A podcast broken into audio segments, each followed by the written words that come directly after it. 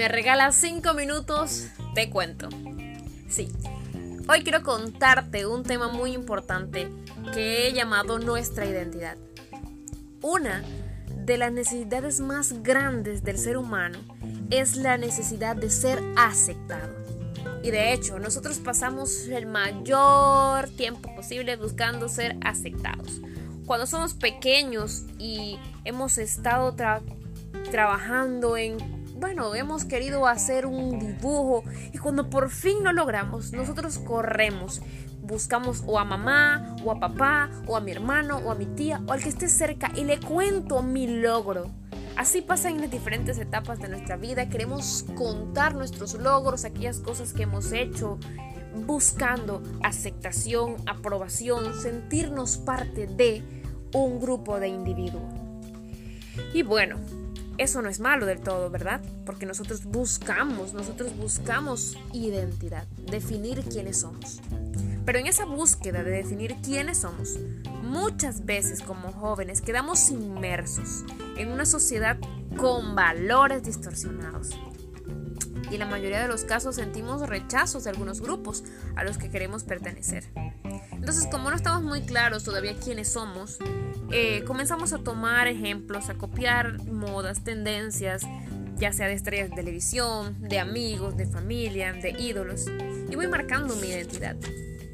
Pero ¿qué pasa cuando estoy fijando una identidad distorsionada? Sí, una identidad distorsionada. Hay muchos jóvenes que hoy, hoy están creyendo que están totalmente solos, que son feos o feas, que no son valiosos, que son un estorbo, que nadie los quiere y que no valen nada, por mencionar algunas cosas. O hay jóvenes que están creyendo que son mejores que todos, que lo único importante son ellos, que todos para ellos, o que todos son inferiores a mí. Entonces, a esto yo le llamo una identidad distorsionada. Yo siempre he mencionado que no eres lo que el mundo dice que eres, eres lo que Dios dice de ti. Entonces, ¿quiénes somos?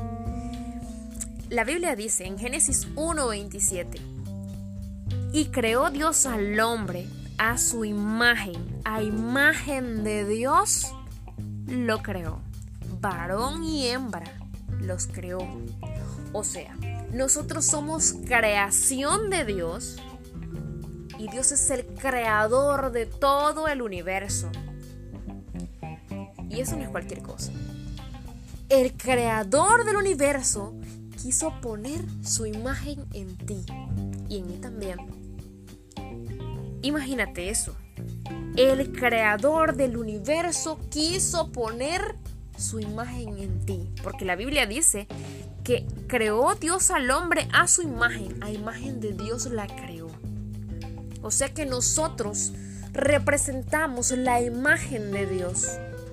Cada uno de nosotros tiene la imagen de Dios.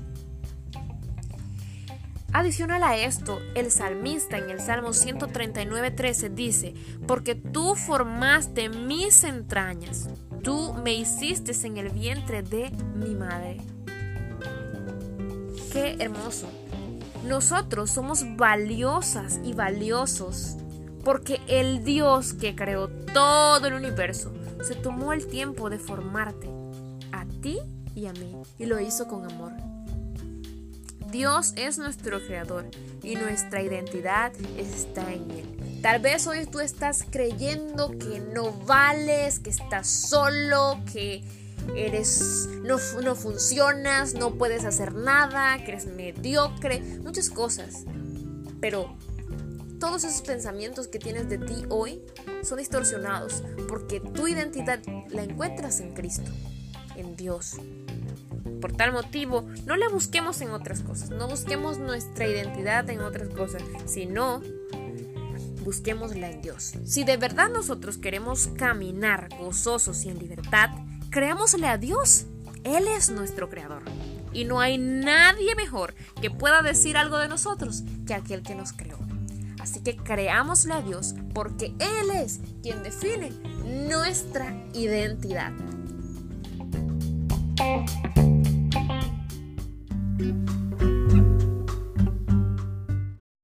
la carrera de la fe es una carrera que se recorre con paciencia. Hola mis queridos amigos, hoy quiero compartir con ustedes un pequeño mensaje llamado No se debilitó en la fe.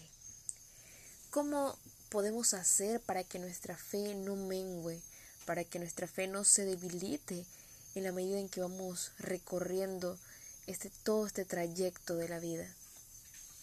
La Biblia nos dice en Romanos 4:19, hablándonos de Abraham, que no se debilitó en la fe al considerar su cuerpo como ya viejo, como ya muerto, siendo de casi 100 años, o la esterilidad de la matriz de Sara.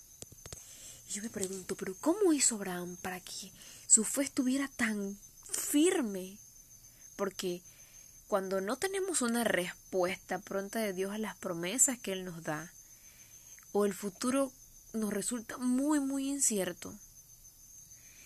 A veces nos abrumamos y, y nos desanimamos y dejamos de pasar ese tiempo con Dios porque sentimos que, que las cosas no andan bien.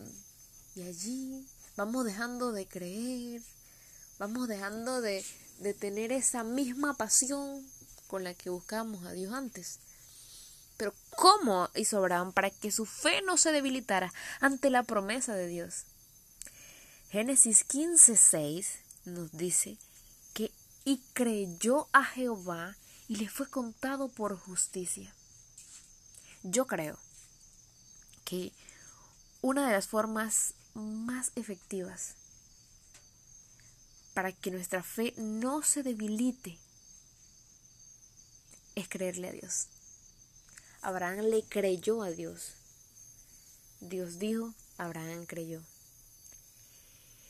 Dice el versículo 20 de Romanos 4 que tampoco dudó por incredulidad de la promesa de Dios, sino que se fortaleció en fe, dando gloria a Dios, plenamente convencido de que también era poderoso para hacer todo lo que le había prometido.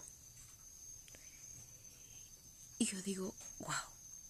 Primero, Abraham fortalece su fe creyéndole a Dios.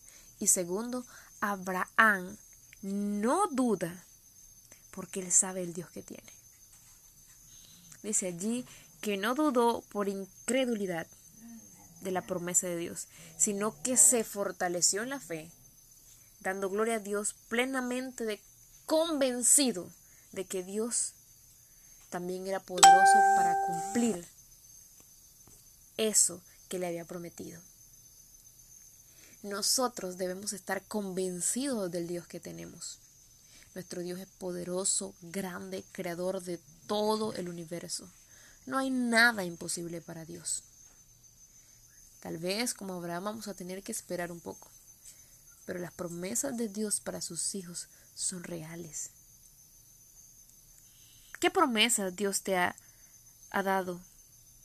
Que cuando se agitan las aguas, muchas veces olvidamos. Dios cada día, de manera especial, nos recuerda que Él cumple sus promesas.